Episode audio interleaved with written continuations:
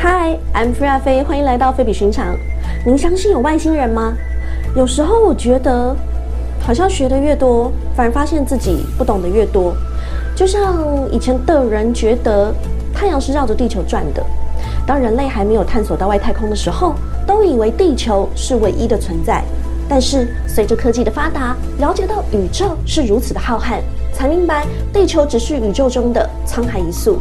即使到了现在，我们仍然没有办法完全了解宇宙的面貌，所以说人类是宇宙中唯一的智慧生命体，也太言之过早。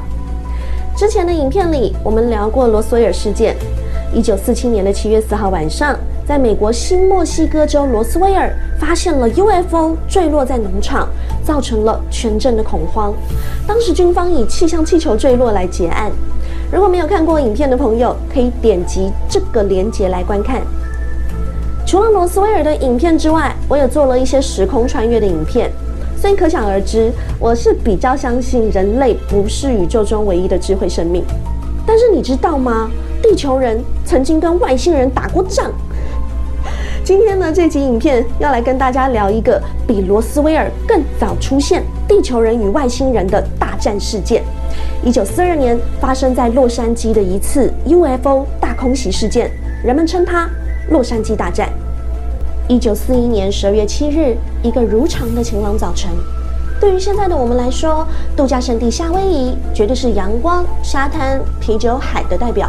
可是，对于那一天的美国来说，却是怎么都料想不到的世纪风暴。早上七点四十九分，日军突击舰队司令长南云忠一海军中将下令日军对美国夏威夷的珍珠港海军基地展开第一次的偷袭。于是七点五十五分，第一波突击机群开始实施连续四十五分钟的首次突击。此时处于慌乱、毫无心理准备的美军根本来不及做完整的防卫和反击。就这样，八点五十五分，第二波突击机群再次实施突袭。与此同时，先遣舰队中的特种潜水艇也偷偷驶入珍珠港内，攻击美方军舰。直到九点四十五分，整个突击行动全部结束。诚如南云中一所说，他们敲醒了一头沉睡中的大象。于是，太平洋战争正式引爆。而就在珍珠港事件不到三个月。一九四二年二月二十四日午夜至一九四二年二月二十五日凌晨两点，洛杉矶的圣塔莫尼卡地区上空突然出现不明飞行物体。由于前一天二月二十三日日本才刚进行埃尔五的大轰炸，所以美军认为这些飞行物体可能是日本皇军的飞机。一九四二年二月二十四日晚上，国防工厂附近回报发现有大量的照明弹和闪烁的灯光。众多的目击报告显示，有不明飞行物出现于洛杉矶上空。晚间七点十八分，政府发出防空警报，直到晚上十点二十三分才解除警报。但警报解除的宁静并没有持续太久。凌晨两点二十五分，洛杉矶的空袭警报再次响起，当地居民被命令进行全面灯火管制，上千名空袭督导员站上了他们的岗位。凌晨三点十六分，第三十七海岸炮兵旅开始发射重达五点八公斤的防空炮，炮火断断续续的发射，而第四拦截司令部的飞机也一直处于警备状态，准备起飞开战了。这时，不明飞行物体突然变换队形，朝圣莫尼卡和长滩方向飞去。整个作战直到凌晨四点十四分才停止，总计发射了一千四百多发防空炮。而防空警报和灯火管制命令，则是到了早上七点二十一分才解除。这场战争造成了数栋建筑物与车辆被误击，大约五位平民死于防空炮火，其中有三位民众因为无法承受长达数小时的炮火声而死于心脏病。此次事件上了美国西岸的报纸头版，并引起了全国媒体的关注。美国军方大为震惊，严密封锁了消息。洛杉矶先驱快报的一名记者称，自己亲眼看到了有炮弹打中一个不明飞行物，但奇怪的是，这个不明飞行物一点事都没有，炮弹反而降落回到了地面。事件过后的数小时内，海军部部长法兰克纳斯举行了记者会，称这只不过是因为对战争的紧张所导致的假警报。隔天，陆军的回应也引用了这段话。陆军上将乔治·卡特莱特·马歇尔说：“那些可能是商用飞机，用来投掷传单，为的是引发恐慌，来达到心理战的目的罢了。”军方甚至还说，这些飞行物是日军的军用热气球。但事实上，一九四二年的日本还没有制造出过这样的热气球。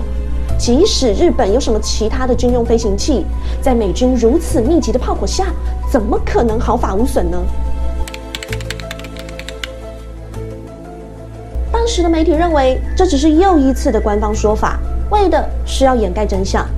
一位长滩独立报的编辑写道：“这整件事中存在着一些神秘的沉默，似乎有高层的媒体关系想停止关于这整件事情的讨论。”圣塔莫尼卡众议员利兰梅里特福特召开了国会调查，并且说到目前为止的借口都没有让这整件事情脱离完全的谜团。这可能是个演习，一场要吓死两百万人的演习，也可能是假警报，只是要让沿海的工业有借口搬进内陆。然而，就在事发隔天，一九四二年二月二十六日，一张在《洛杉矶时报》发表的照片被一些优抚研究者和阴谋理论家引用。作为外星生命来探视洛杉矶的证据，他们声称照片清晰地显示了外星飞船的探照灯。然而，照片却在出版前进行了幅度的修图。但这也可以解释成为了提高黑白照片对比度的常规做法。后来，美国军方命令将洛杉矶战役的所有目击报告封存起来，送往华盛顿。到底那个晚上美军对空炮击的是什么东西？真的日本的飞机或气象气球吗？额外一提，气象气球真的是个很好的发明。只要发现什么不明飞行物，说是气象气球就对了。照刚刚上面的内容，也只不过是有媒体人和众议员觉得这件事情不单纯。嗯，外加有媒体拍到了不寻常的照片，但这些还不能够足以证明这个事件是地球人和外星人大战。不过，接下来要聊的。应该可以当做星际大战的有力证据。洛杉矶时报的通讯员比尔·亨利在一九四七年曾对人说：“当年我看到了洛杉矶出现的不明飞行物，军方对公众刻意隐瞒了很多实情。”无独有偶的，长滩警察局局长麦克利兰在美军的秘密调查报告中也承认，在长滩市政大厅上空看到了七架碟盘形的不明飞行物。和我在一起的一个美国海军观察员用望远镜发现远处还有九架碟盘物体，它们都是银白色的，相信它们必定是受人为操控的，因为它们有规律的穿行于防空炮火之中。这些东西飞行起来毫无声响，上千发炮弹连续射击也没伤到他们。另外，一九七四年，当年陆军参谋长马歇尔将军给总统罗斯福的备忘录被公诸于世。马歇尔将军在这份备忘录中写道：“那是一种以我们的技术无法辨别的飞行物，他们的飞行速度极快，根本无法攻击到它们。”罗斯福总统对洛杉矶发生的现象很担忧，他命令组成特别情报机构继续调查洛杉矶战役。这个调查小组被称为“外太空飞行不明现象调研小组”，但直到今天，真相仍然是个谜。真相是个谜，这个 ending 完全不意外。反正各国政府每每遇到不明飞行物体的问题，都有一些大同小异的官方说法。